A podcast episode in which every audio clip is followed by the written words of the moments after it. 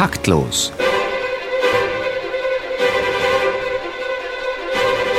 Das Musikmagazin von BR Klassik und der neuen Musikzeitung.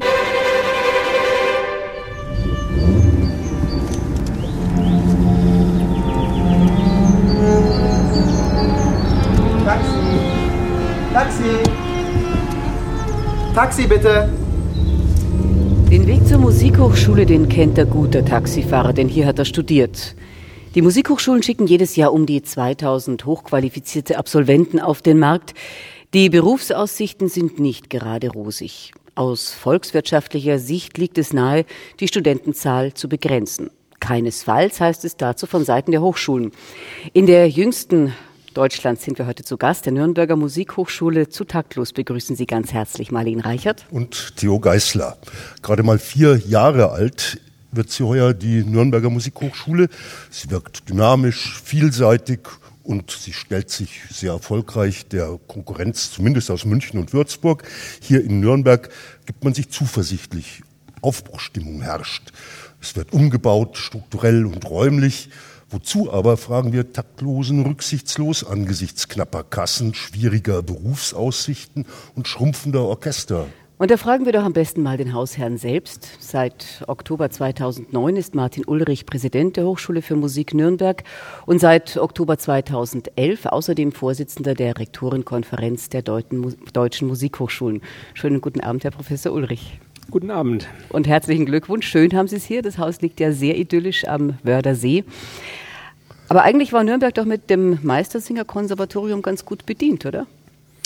Das Meistersinger-Konservatorium, die Vorgängerinstitution der Hochschule für Musik Nürnberg, hat eine lange Tradition und hatte ein gutes Ausbildungsniveau, aber war Teil einer sehr heterogenen Ausbildungslandschaft hier im Land Bayern. Die Konservatorien in Bayern hatten ja den Status sogenannter Fachakademien und aus heutiger Sicht und etwas flapsig gesagt, war das nichts Halbes und nichts Ganzes. Insofern, und um auch gleich auf Ihre Assoziation äh, im Eingang zurückzukommen, es gäbe zu viele Musikstudenten. Bayern hatte mal mehr und sie waren auf mehr Institutionen verteilt. Das, was das Land getan hat, war Studienplätze abbauen und qualitativ noch hochwertiger machen. Das hat zu der Gründung der dritten Bayerischen Musikhochschule hier in Nürnberg geführt und wie ich denke, zu einem sehr, es war eine sehr weise Entscheidung. Es hat zu einem sehr guten Ergebnis geführt, hier in dieser in Zentralstadt der nordbayerischen Metropolregion eine solche kleine, wir haben 400 Studienplätze und feine Musikhochschule zu errichten.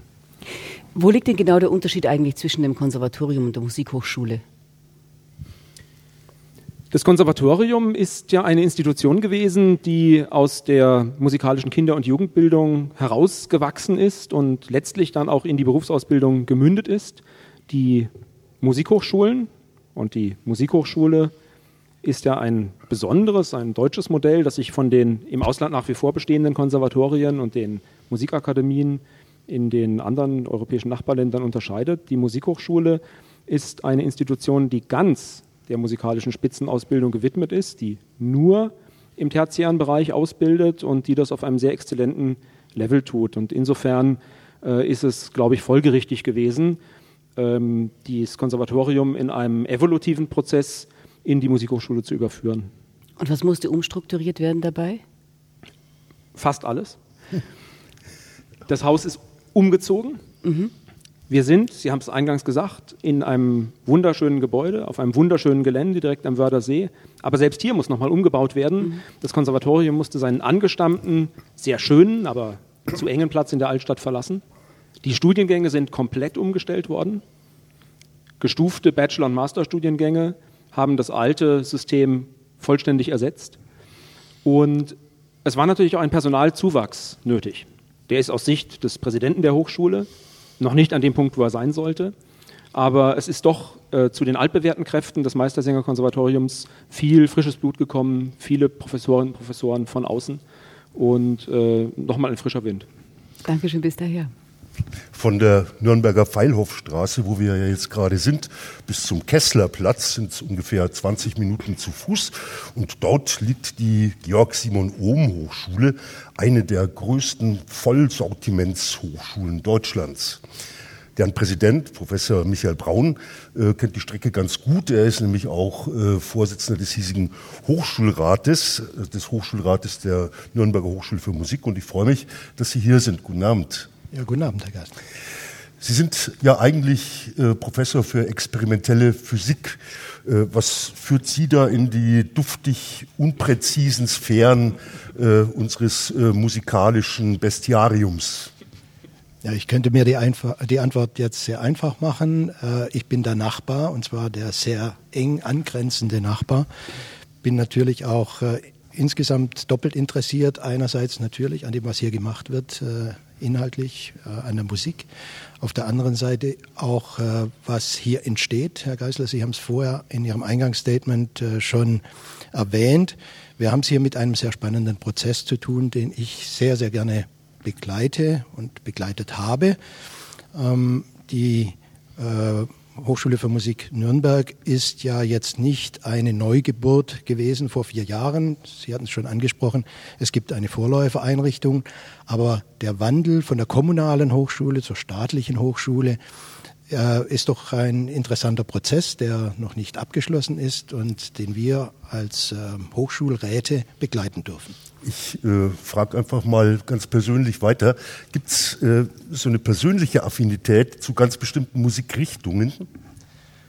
Ja, ich habe diese Frage schon gefürchtet, weil ich mich hier noch nie geoutet habe hinsichtlich meines äh, Musikgeschmacks. Ähm, nun bin ich ja ähm, eher mit Popmusik aufgewachsen ähm, äh, und äh, die Beatles und die Rolling Stones haben mich sozusagen in meiner Schulzeit begleitet. Trotzdem war ich seinerzeit schon Mitglied eines klassischen Chors. Äh, wir hatten in jeder Stimme ein Familienmitglied. Und ähm, insofern, äh, ja, äh, schlagen zwei Herzen in meiner Brust. An der Ohm-Hochschule werden ja über 9000 Studenten, glaube ich, unterrichtet. Hier an der Hochschule knappe äh, 500. Aber ich denke mal, das ist nicht der einzige Unterschied, der Ihre Tätigkeit hier sinnvoll macht. Wie schlagen Sie da den äh, Bindebogen zwischen dem äh, Big äh, Point, den Sie da hauptberuflich machen, und äh, dem, was Sie hier einspeisen? Ja, was ich hier einspeisen möchte und ähm, was sich die Hochschule für Musik bei meiner Berufung seinerzeit vielleicht auch erhofft äh, und gedacht hatte, war eben eine gewisse hochschulpolitische Erfahrung, die ich mitbringe, jetzt nach äh, etwa zwölf Jahren in der Leitung der Georg-Simon-Ohm-Hochschule, davon äh, die Hälfte als Präsident. Ähm, es ist durchaus äh, erforderlich gewesen, äh, vor vier Jahren äh, bei diesem Wechsel von der kommunalen zur staatlichen Hochschule ähm, sowohl Strukturen als auch Verfahren zu etablieren, die diesem neuen Status gerecht werden. Und nicht zu vergessen, wir hatten nach relativ kurzer Zeit die hochnoble Aufgabe, uns auch noch einen neuen Präsidenten zu suchen. Kleinere Hochschulen sind flexibler, reaktionsschneller, aber was nutzt das alles, wenn die Absolventen auf der Straße stehen? Das ist ein Thema, das Dr. Ulrich Runke sehr beschäftigt. Er ist Chefredakteur der Fachzeitschrift für Profi-Orchestermusiker und solche, die es werden wollen, das Orchester. Schönen guten Abend, Herr Dr. Runke. Guten Abend. Sind denn die Zukunftsaussichten für junge Instrumentalisten wirklich so schlecht? Sie sind äh, auf jeden Fall nicht besser geworden und sie werden auch nicht besser. Also Sie hatten äh, vorhin im äh, Eingang äh, die Zahl von äh, gut 2000 Absolventen genannt, die jährlich die deutschen Musikhochschulen verlassen und demgegenüber steht die Zahl von etwa 150 frei werdenden Orchesterstellen. Aber die 2000 Absolventen sind jetzt nicht allein Orchestermusiker. Nein, das ist richtig. Äh, aber die meisten von ihnen landen früher oder später im Orchester oder streben das auch an, dort zu landen, weil die wenigsten äh, werden als Solisten auf der Bühne stehen. Also äh, wird der große Teil dieser Absolventen versuchen, in den Orchestern unterzukommen. Und es gibt ja auch ganz viele, die an den Start gehen mit dem Ziel, ins Orchester zu gehen. Also insofern die ähm, Zukunftsaussichten äh, für Orchestermusiker werden in Zukunft eher noch schlechter werden, was einfach auch damit zu tun hat, dass äh, die Orchester eher weniger werden als mehr. Also wir hatten 1992 bei der ersten gesamtdeutschen Erfassung hatten wir 168 Orchester in Deutschland. Mittlerweile sind es 132. Wir haben äh, über 12.000 Musiker gehabt, 92, und wir sind äh, vor zwei Jahren erstes Mal, zum ersten Mal unter 10.000 geraten mit äh, Orchesterplanstellen, also Musiker, die bei einem Orchester in Lohn und Brot stehen. Und äh, 10.000 ist eine magische Zahl, das ist quasi so wie die 5.000 vom DAX, so, das ist, äh, also da gibt's eine, gibt's eine gewisse Unruhe. Und äh, dazu kommt, dass das ähm, Verrentungsalter auch steigt. Also wir, wir haben in Zukunft eher noch äh, mehr Musiker, die länger im Orchester verbleiben. Und hinzu kommt, dass ja auch nicht jede Orchesterstelle, die frei wird, auch wieder neu besetzt wird, sondern die bleibt im Plan stellen in der Planstellenaufstellung bleibt die drin, aber die wird halt eben de facto nicht besetzt. So, das heißt also von den 150 Stellen, die dieses äh, Jahr noch vergeben werden oder vergeben werden können, werden in Zukunft noch weniger vergeben werden. Was raten Sie den jungen Musikern? Sich die Sache gut zu überlegen. Sind Sie auch im Kontakt mit den Musikhochschulen? Ja, mit dem haben wir einen, einen regen äh, Austausch natürlich. Und äh, da haben wir auch gewisse ähm, gewisse gemeinsame Ziele, denke ich mal, um den, äh, um die Ausbildung speziell für die Orchestermusiker praxisnäher zu gestalten. Denn ich denke, dass es, äh, dass niemandem damit geholfen ist, wenn wir äh, der Reihe nach Solisten ausbilden oder äh, Musiker ausbilden, die dann äh, nicht äh, unterkommen können mit dem, was sie eigentlich studiert haben, sondern nochmal komplett dann was ganz anderes machen müssen. Das ist ein spannendes Thema. Darüber werden wir heute Abend auch noch sprechen. Ja, gerne. Ja, jetzt geht's weiter mit Nun Musik. ist ja ausgerechnet Nürnbergs Musikhochschule relativ breit aufgestellt. Da werden wir äh, auch noch einiges äh, drüber erfahren. Zum Beispiel gibt's eine äh, super Jazz Abteilung. Und äh, es ist zwar im Jazz so, dass äh, die festen Stellen mit äh, festem Gehalt und äh, 13. Monatsgehalt und Urlaubsgeld ein bisschen rar gesät sind. Äh, Jazzer leben etwas unsicherer. Die beiden Saxophonisten Julian Schunter und Jasmin äh, Hirsteiner sind Studierende der Nürnberger Musikhochschule und haben sich als Jazzduo NIM 2 ja, schon mal die ersten Sporen verdient. Sie haben den Bruno Rother Gedächtnispreis des Nürnberger Rotary Clubs gewonnen. Ich vermute mal, der war ja mit mindestens 20.000 Euro dotiert. Und wir hören Sie jetzt mit Ihrem Titel Wind und Wetter.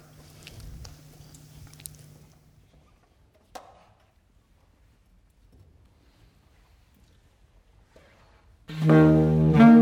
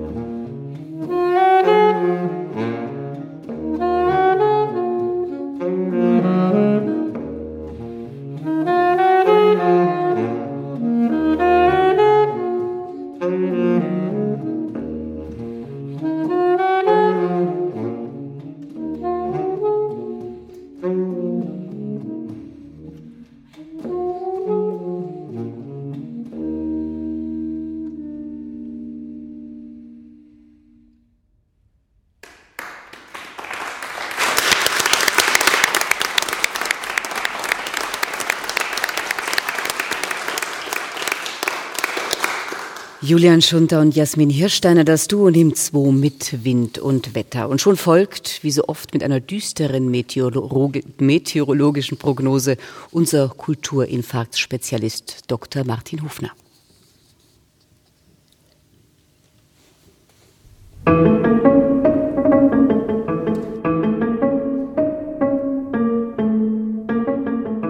Wie gut wir es doch in Deutschland haben. Das ganze Land ist übersät mit Musikhochschulen, Akademien und Konservatorien. 23 Musikhochschulen waren es bis vor kurzem, mit der Nürnberger Einrichtung sind es jetzt 24. Ungefähr 17.000 Studierende werden an all diesen Hochschulen ausgebildet, Tendenz gleichbleibend. Die Qualität der Musikhochschulen in Deutschland ist außerordentlich. Allein in den Studienrichtungen Instrumentalmusik, Orchestermusik und Komposition, die etwa die Hälfte aller Studienplätze stellen, werden sie nämlich zu über 55 Prozent von ausländischen Studenten besucht. Doch kann es wirklich die Kernaufgabe der Musikhochschulen sein, Studenten zu importieren?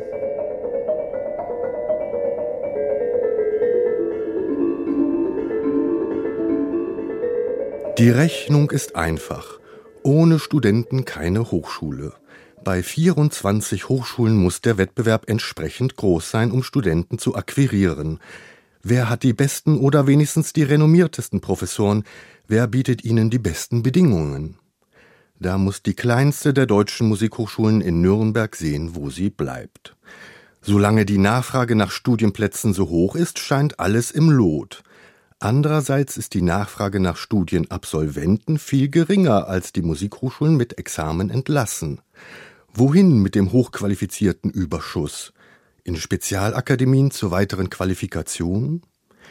Es sieht doch eher so aus. Wer Glück hat, kann sich auf eine Karriere als Taxifahrer freuen. Wer Pech hat, dem droht ein Leben am Existenzminimum oder darunter, als Instrumentallehrer an einer kommunalen Musikschule oder noch schlimmer als Lehrbeauftragter an einer Musikhochschule, die ihn ausgebildet hat.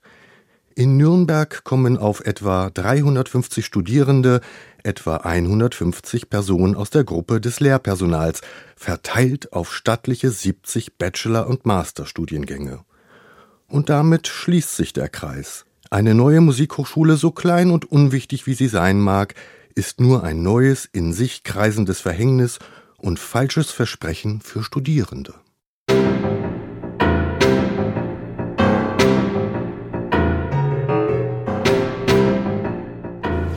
Taktlos auf BR Klassik heute live aus der jüngsten Musikhochschule Deutschlands, der Nürnberger Musikhochschule. Und bei uns sind der Hausherr, Hochschulpräsident Professor Martin Ulrich, der Vorsitzende des Hochschulrates Professor Michael Braun und der Chefredakteur der Zeitschrift Das Orchester Dr. Ulrich Runke.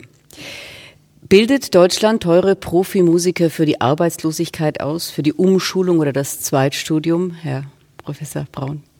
Herr Professor Ulrich? Ja, ich würde doch gerne was sagen, denn äh, ich bin ganz begeistert, Herr Geisler, dass sich äh, taktlos auch als Märchenstunde erweist.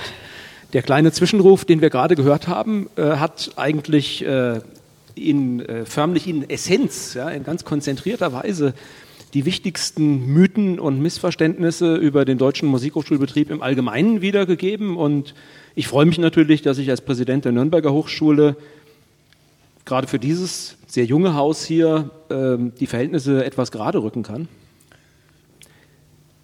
Wobei man sagen muss, dass ähm, wir Musikhochschulen uns nicht dort in eine Verteidigungsposition begeben sollten, äh, wo wir mit einem etwas merkwürdigen Zungenschlag angegriffen werden. Wenn ich Ihnen jetzt sage, dass die Hochschule für Musik Nürnberg ein gutes Drittel ausländischer Studierender hat, insgesamt äh, 23 Prozent sogenannte Bildungsausländer. Die anderen sind äh, deutsche Studierende oder, wie man äh, sagt, Bildungsinländer. Ähm, dann entspricht das den Tatsachen. Das ist eine ganz andere Zahl als die, die wir eben gehört haben. Aber äh, wieso sollen wir uns eigentlich dafür verteidigen, einen hohen Internationalisierungsgrad zu haben? Ich schaue zu meinem Nachbarn, er ist Präsident einer Hochschule für angewandte Wissenschaften und ich weiß von vielen Kolleginnen und Kollegen, die Universitäten und Fachhochschulen leiten, dass sie nach einem höheren Internationalisierungsgrad unter Studierenden und Lehrenden streben und uns Musikhochschulen darum beneiden. Ich denke, die Zahlen, die ich gerade für Nürnberg genannt habe, spiegeln einen sehr guten, gesunden Stand wider. Aber ich finde es doch einen etwas merkwürdigen Zungenschlag, wenn wir, wo wir uns sonst weltoffen, international vernetzt äh, auf Europa und die ganze Welt ausgerichtet und der Globalisierung gewachsen fühlen, äh, im Musikbetrieb, der nun wirklich seit Jahrhunderten ein internationaler ist, auf einmal äh, mit einer gewissen, ich möchte nicht sagen Xenophobie, aber doch mit einer gewissen äh, Reserviertheit und Abwehrhaltung ähm, auf andere Länder und andere Nationen schauen. Das Problem liegt woanders. Es liegt in unserer musikalischen Kinder- und Jugendausbildung. Hier trifft die Musikhochschulen sicherlich auch eine gewisse Schuld in der Vergangenheit, äh, sich nicht intensiv genug dem vorhochschulischen Bereich mit zugewandt zu haben. Denn hier treibt Deutschland tatsächlich Schindluder. Wir haben kein gutes Nachwuchsförderungssystem, wir haben keine systematische Heranführung ans Musikstudium. Und wenn Sie eine Hochschule leiten, die ihre Studierenden nicht nach Numerus Clausus, nicht nach Zufallsprinzip und Losverfahren, sondern nach künstlerischer Eignung auswählt, dann zwingen sie sich zu einer gewissen Objektivität und sie zwingen sich dazu, und ich halte das für das richtige System, die besten Bewerberinnen und Bewerber zu nehmen. Und das ist äh, tatsächlich traurig und macht uns auch große Sorgen hier in Nürnberg und überhaupt an den deutschen Musikhochschulen, dass es uns in den letzten Jahren äh, wenig, äh, weniger und weniger gelingt, den einheimischen Nachwuchs äh, konkurrenzfähig zum ausländischen zu machen. Also im Fußball nennt man das, was unser kleiner Impulsbeitrag war, eigentlich eine Steilvorlage. Es kann auch eine Bananenflanke gewesen sein. Auf jeden Fall war es ein Volltreffer, würde ich mal sagen, denn sie hatten dadurch ja die Gelegenheit, die Vorzüge die tatsächlich unser Hochschulsystem hat, äh, mal ganz konkret äh, zu beschreiben und in äh, Worte zu fassen. Trotzdem äh, nochmal in die Runde die Nachfrage. Lange Zeit war das deutsche Musikhochschulsystem ja abgestellt auf die Produktion von äh, Solisten, die dann etwas enttäuschter, wenn sie ihre internationale Karriere äh, in der Carnegie Hall nicht so ganz geschafft haben, in äh, Orchestern gelandet sind, manchmal schon mit einem gehörigen Frust im Bauch. Äh, und äh, noch schlimmer, so wurde es dargestellt, aber so muss es ja nicht sein und so ist es in der Realität vielleicht auch gar nicht. Äh, viele dieser hochprofessionell ausgebildeten Musiker wurden Pädagogen, Lehrer, zum Teil eben leider ohne eine breite oder eine fundierte pädagogische Ausbildung. Da hat sich, glaube ich, ein bisschen was getan. Wie sehen Sie das, äh, Herr Runke, wie sehen Sie das, Herr Ulrich? Ja, also zunächst äh, würde ich eigentlich ganz gerne äh, nochmal gegen diesen Begriff äh, gelandet, im Orchester gelandet. Also ich glaube, ich habe ihn eben selbst auch, äh, ist ganz schrecklich. Man kann sich äh, dieser, dieser Dinge manchmal gar nicht erwehren, wie sehr die so schon in den eigenen Wortschatz übergehen. Aber äh, Orchesterspielen ist ja eine ganz tolle Sache. Also das macht ja auch viel, viel Freude und es gibt viele Musikstudierende, die genau das wollen. Also Orchester spielen ist äh, ein, ist wirklich eine Berufung und äh, die das Problem ist äh, eigentlich das, dass an den Hochschulen lange, lange Zeit nur für die solistische Tätigkeit ausgebildet wurde. Da hat sich einiges gebessert, aber da ist auch noch ganz viel zu tun. Und äh, es gibt einen äh, gewissen Widerspruch zwischen dem, was ich als Solist äh, können muss und zwischen dem äh, zu dem, was ich dann in einem Orchester können muss. Das äh, natürlich äh, steht die musikalische Exzellenz und die musikalische Ausbildung, die steht an aller allererster Stelle und das ist das Wichtigste, was man lernen muss. Aber daneben ist genauso das Ensemblespiel ein, äh, ein Punkt, äh, den man für das äh, für, für das Mitwirken im Orchester ganz, ganz äh, unabdingbar ist. Und äh, das ist äh, ein, eine Kompetenz, die an den Musikhochschulen zu wenig vermittelt wird. Also es gibt beispielsweise diese wunderbare Einrichtung des Hochschulorchesters. Und äh, das Hochschulorchester ist vielerorts leider überhaupt nicht in dem Maße genutzt und äh, wird auch nicht in dem Maße eingesetzt, wie es eigentlich eingesetzt werden sollte. Also ich habe ein äh, Beispiel aus Saarbrücken von der Musikhochschule in Saarbrücken und die haben eine Opernaufführung einstudiert und diese äh, Opernaufführung äh, wurde von zwei Klavieren begleitet, einfach weil man den Studierenden es nicht zutrauen wollte und zumuten wollte, kräftemäßig und äh, probezeitmäßig diese äh, Oper mit einzustudieren. Äh, und da frage ich mich ganz einfach, wenn jemand das Ziel hat, im Orchester zu spielen später, und das äh, kräfte- und zeitmäßig schon im Studium nicht hinbekommt und auch die Hochschule das nicht einrichtet, so im, im Lehrplan, dass das zu ermöglichen ist, da läuft dann irgendetwas schief. Herr Runke, ich stimme Ihnen zu, das Hochschulorchester ist für diejenigen an der Musikhochschule, die ein Orchesterinstrument studieren, ein zentrales Ausbildungsorgan. Und ich kann Ihnen nur erzählen, wie es in Nürnberg ist und gleichzeitig sagen, schade, dass Sie zum Beispiel nicht bei unserer letzten Opernaufführung im Figaro waren.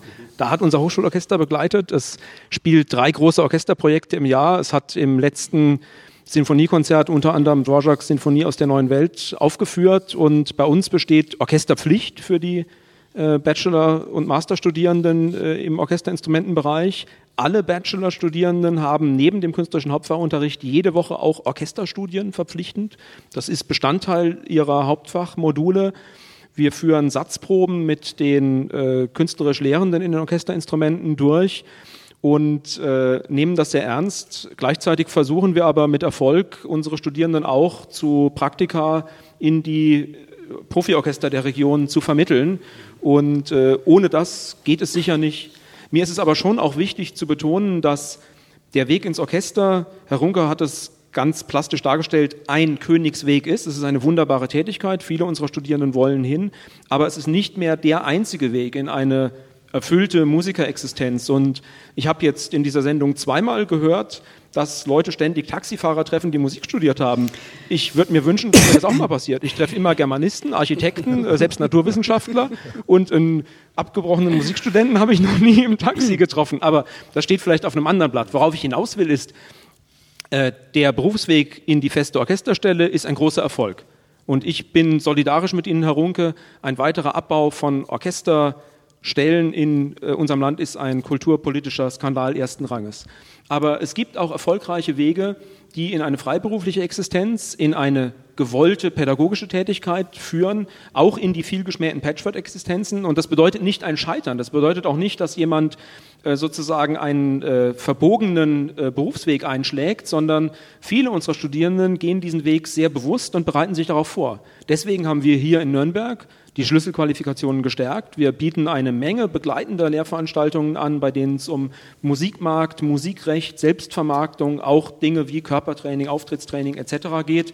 Gerade weil wir der Auffassung sind, es muss einen Plan B, es muss weitere Optionen für unsere Absolventinnen und Absolventen geben, falls man nicht ins Orchester will, nicht ins Orchester kann oder einfach äh, einen anderen Weg für sich findet. Wie flexibel ist der, der, der Studierende in, in seinem Studium? Ist es ihm, ist es ihm möglich, äh, diese äh, Dinge, die Sie gerade aufgezählt haben, auch wirklich wahrzunehmen? Schafft er das zeitlich? Ja, wir haben die sogenannte Arbeitszeitberechnung, die berühmte Workload, hier in Nürnberg sehr ernst genommen. Wir haben sehr ehrlich die Kreditpunkte berechnet, die ja ein Indikator dafür sind, ob ein Studium studierbar ist oder ob man eigentlich Tag und Nacht studieren müsste, um es in der Regelstudienzeit zu schaffen. Und wir haben noch keine Absolventenergebnisse, weil wir ja erst vor zwei Jahren die äh, neuen gestuften Studiengänge eingeführt haben. Aber ich gehe doch mit großer Zuversicht davon aus, und unsere Zwischenbefragungen zeigen das auch, dass wir tatsächlich studierbare Studiengänge haben. Sie sind in einer sehr breiten Diskussion durch die gesamte Hochschulöffentlichkeit und unter engem Einbezug unserer Studierenden, auch der gewählten Studierendenvertretung, entstanden. Und ich denke, dass wir es geschafft haben, bei aller bei aller Leistungsorientiertheit, die ein künstlerisches Studium braucht, äh, doch wirklich studierbare Angebote zu machen. Wichtig für uns ist, eine Flexibilität im Studienverlauf zu erhalten. Kein engmaschiges Korsett, keine Verschulung, die die Studenten und Studentinnen zwingt, bestimmte Lehrveranstaltungen in einem bestimmten Fachsemester zu belegen, sondern Wahlfreiheit, verschiebbare Module und die Chance in Masterstudiengängen, das zu vertiefen oder nochmal mit einer neuen Kompetenz zu bereichern, was im Bachelor begonnen worden ist.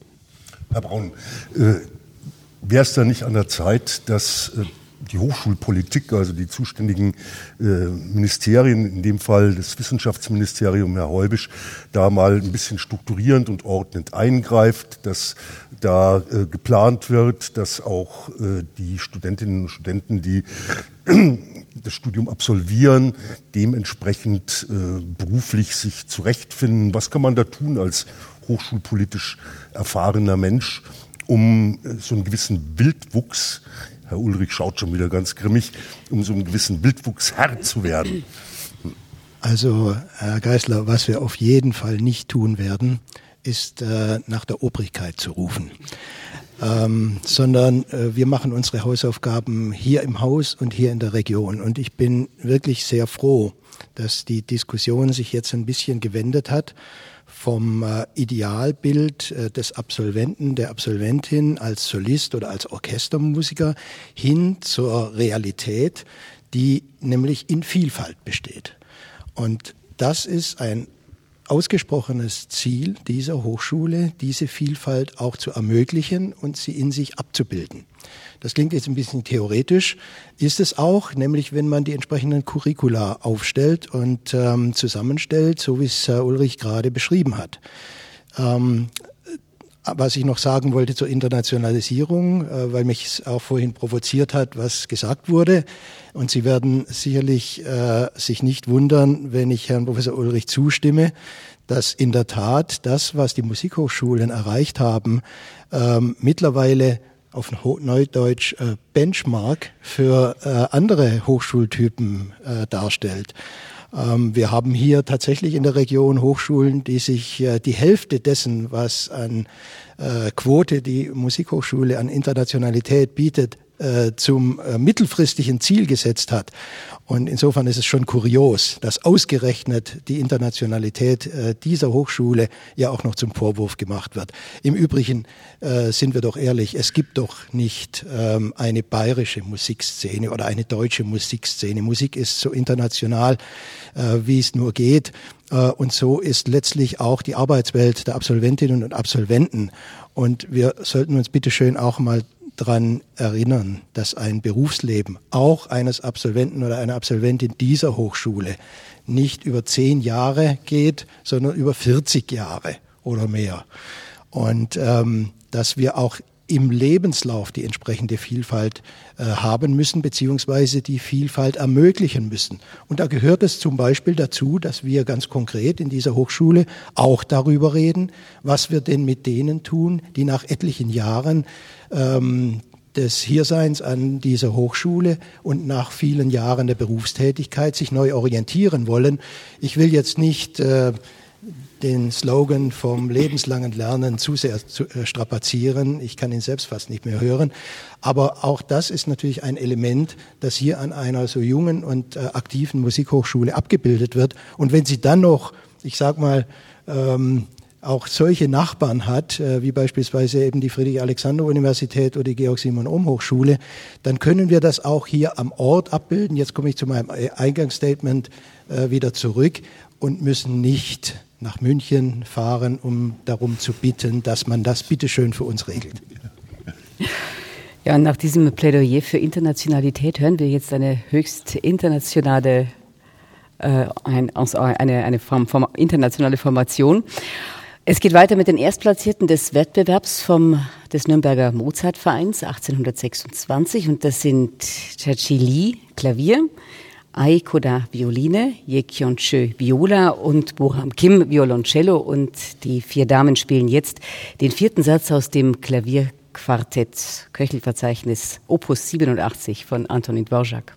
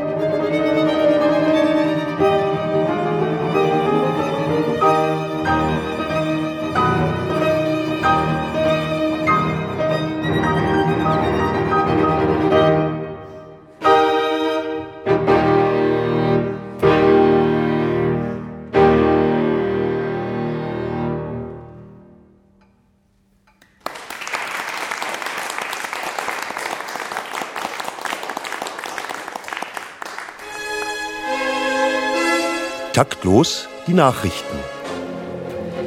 München. Im Rahmen des bayerischen Vorwahlkampfes hat SPD-Kandidat Christian Ude den Bau eines Hauses der Musik in der Landeshauptstadt angekündigt.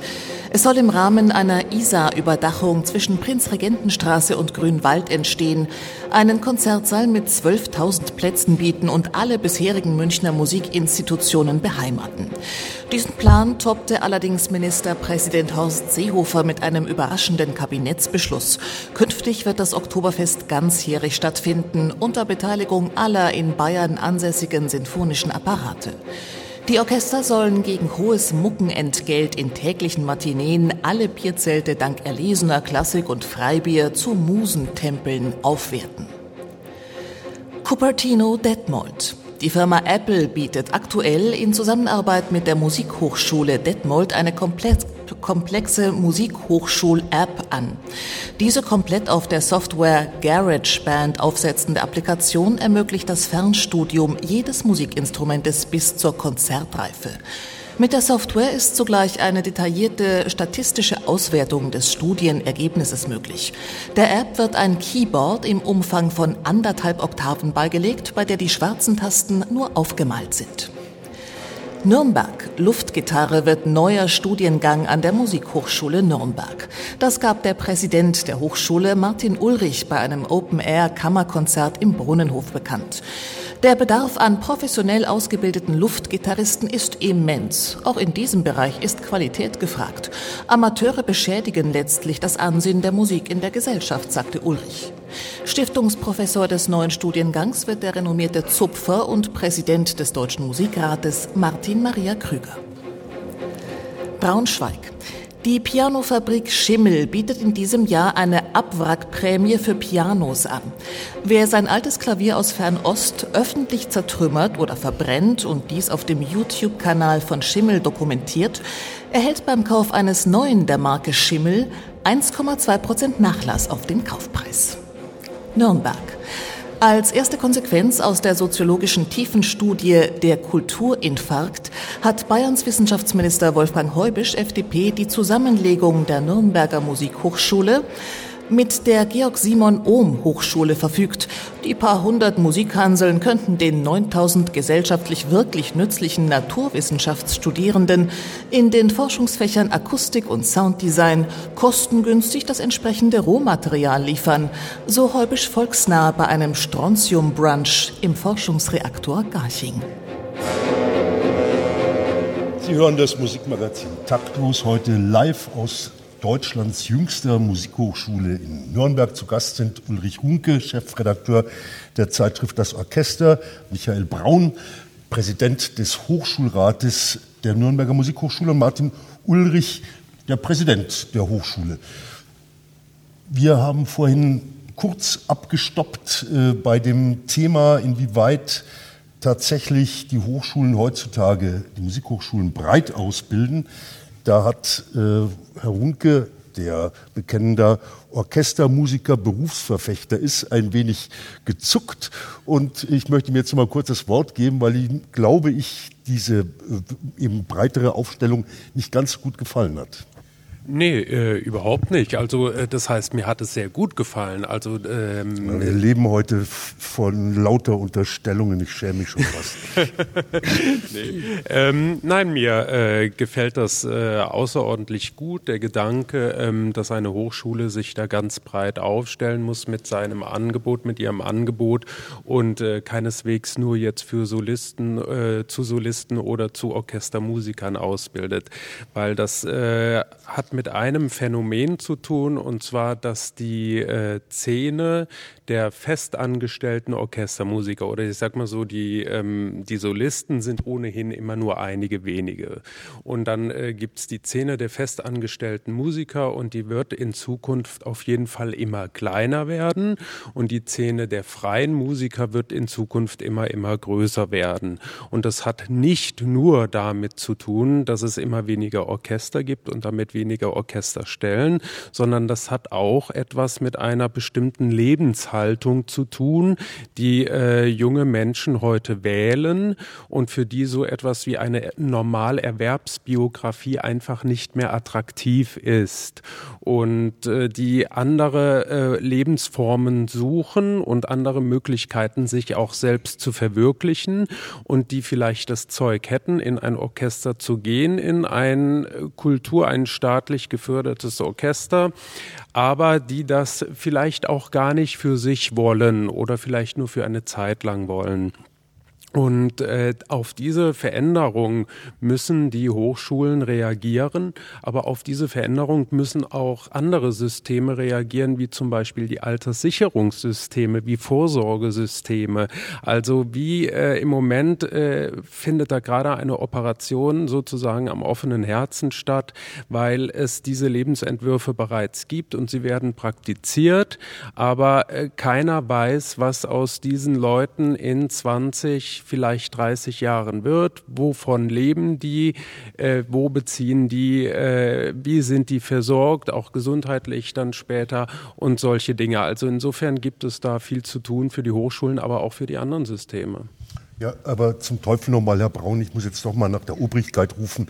Äh, kann da nicht die Politik, die ja auch viel Geld gibt, kann die da nicht endlich mal ein bisschen nachdenklich steuernd äh, eingreifen oder wäre das ein Eingriff in die, Autonomie, in die Autonomität äh, der Institutionen Hochschule? Ich meine, einmischen tut sie sich sowieso, indem sie äh, Musikhochschulen insgesamt viel schlechter stellt als eben äh, große, wichtige Institute wie das ihre. Also auch das ist natürlich wieder erst eine Unterstellung und äh, bedarf noch der Überprüfung. Ähm, ich denke auch nicht, äh, dass ähm, Hochschulen für alles verantwortlich gemacht werden können, äh, bis hin zur Umstrukturierung der Sozialsysteme. Ich bin ein bisschen erschrocken über die Vollkasko-Mentalität, die mir hier entgegenschlägt. Ähm, wir haben auch ähm, Sozialwissenschaftler und ähm, andere, die vielleicht auch nicht sofort äh, nach dem öffentlichen Dienst schielen, wenn sie äh, und nach der Verbeamtung und dem Pensionsanspruch, wenn sie unsere Hochschule verlassen. Und ich hätte das am allerwenigsten bei den Musikern erwartet. Ja, ist das ein Erziehungsprozess, den die, den die äh, Orchestergewerkschaft ausgelöst hat? Nein. Äh, jetzt höre ich auf mit den Vorurteilen. Äh, ein Wort noch ja, zu der ja. freien Szene. Nein, äh, die, die äh, Musiker der freien Szene sind ja eben nicht in einem öffentlich finanzierten Orchester. Insofern, da gibt es überhaupt keine Vollkasko-Mentalität, sondern äh, es geht einfach darum, was machen Musiker, die eben nicht in einem äh, Orchester sind und dort monatlich ein Gehalt beziehen, sondern dies, die sich projektweise äh, auf dem Markt äh, verdingen müssen. Und von dieser Gruppe Musiker, die wächst halt eben immer weiter. Und da sehe ich einfach sehr wohl, muss sich jemand auch Gedanken darüber machen, wenn das ein gesellschaftliches Bedürfnis ist, wie reagiert man darauf? Darf ich äh, als Musikhochschulpräsident äh, an dem Punkt der Diskussion sagen, jetzt sind wir da, wo es für die Musikhochschule wichtig ist. Äh, wir sind eben kein in sich kreisendes System. Wir sind nicht mehr der Elfenbeinturm, dem egal ist, was außerhalb der Mauern der Hochschule passiert, sondern wir diskutieren jetzt gerade über den Musikmarkt, über den Berufsmarkt für Musiker, über gesellschaftliche Entwicklungen. Und wenn man das jetzt rückspiegelt auf die Institutionen Hochschule für Musik wird deutlich, eine solche Hochschule ist ein Seismograph für gesellschaftliche Entwicklungen. Sie ist betroffen von solchen gesellschaftlichen Entwicklungen. Sie gestaltet, natürlich nicht, äh, Herr Braun, wie Sie ganz richtig sagen, im Sinn einer Allverantwortlichkeit, aber sie gestaltet ihren Teil dieser Entwicklungen. Und das ist ein Punkt, der uns hier an der Nürnberger Hochschule wahnsinnig wichtig ist, dass wir osmotisch auf die Gesellschaft um uns herum reagieren, in die Gesellschaft hineingehen und uns Impulse zurückholen. Als wir unsere Studiengänge neu gestaltet haben, haben wir Berufspraktiker eingeladen, wir haben eine Orchesterintendantin eingeladen, wir haben einen hochrangigen Musikschulvertreter eingeladen, wir haben äh, jemanden aus der Musikpublizistik eingeladen und haben uns von außen bespiegeln lassen, wie eigentlich die alten Studiengänge aussahen und wo die neuen Angebote hin sollen. Und das ist ein Punkt, der für mich ein ganz zentraler ist, dass das Missverständnis ausgeräumt wird, nur deshalb, weil eine künstlerisch ausbildende Hochschule Rückzugsräume braucht, weil man auch mal die Tür zumachen muss, weil man das stille Kämmerlein braucht, um sich als künstlerische Persönlichkeit äh, ent zu entwickeln und äh, reifen zu können. Sei das sozusagen so eine Art Trutzburg äh, der Tradition, die sich selbst genug ist. Nichts ist falscher als das, das kann ich für die Hochschule hier sagen. Äh, wir bewahren uns unsere Rückzugsräume, wir bewahren uns diesen Kernbereich der künstlerischen Freiheit und der Entwicklungsmöglichkeit, aber darum herum öffnen wir die Türen und die Fenster und schauen, was draußen passiert und holen uns diese Impulse auch von außen zurück. Und das wollen wir so als Schlusswort stehen lassen. Wir sind am Ende unserer Sendestunde. Die Nürnberger Musikhochschule war uns heute Herberge und wir bedanken uns ganz herzlich beim Hausherrn, Hochschulpräsident Professor Martin Ulrich, bei Professor Michael Braun, dem Vorsitzenden des Hochschulrates der Nürnberger Musikhochschule und bei Dr. Ulrich Runke, Chefredakteur der Zeitschrift Das Orchester. Dankeschön. Ja, und ein Dank geht an unser Team in der Sendetechnik Christoph C. Stechbart und Bernd Stoll, Regie Christoph C. Stechbart, Redaktion Alexandra Maria Dielitz. Nachhören können Sie die Sendung wie immer unter www.nmz.de slash taktlos. Da finden Sie auch Informationen zu unserem nächsten Thema, Musik, Politik, unmusikalisch. Am Mikrofon verabschieden sich Marlene Reichert und Theo Geißler. Schönen Abend, in den uns unser Klavier Klavierquartett, begleitet mit dem ersten Satz aus Mozarts Quintett, Köchelverzeichnis 478. Musik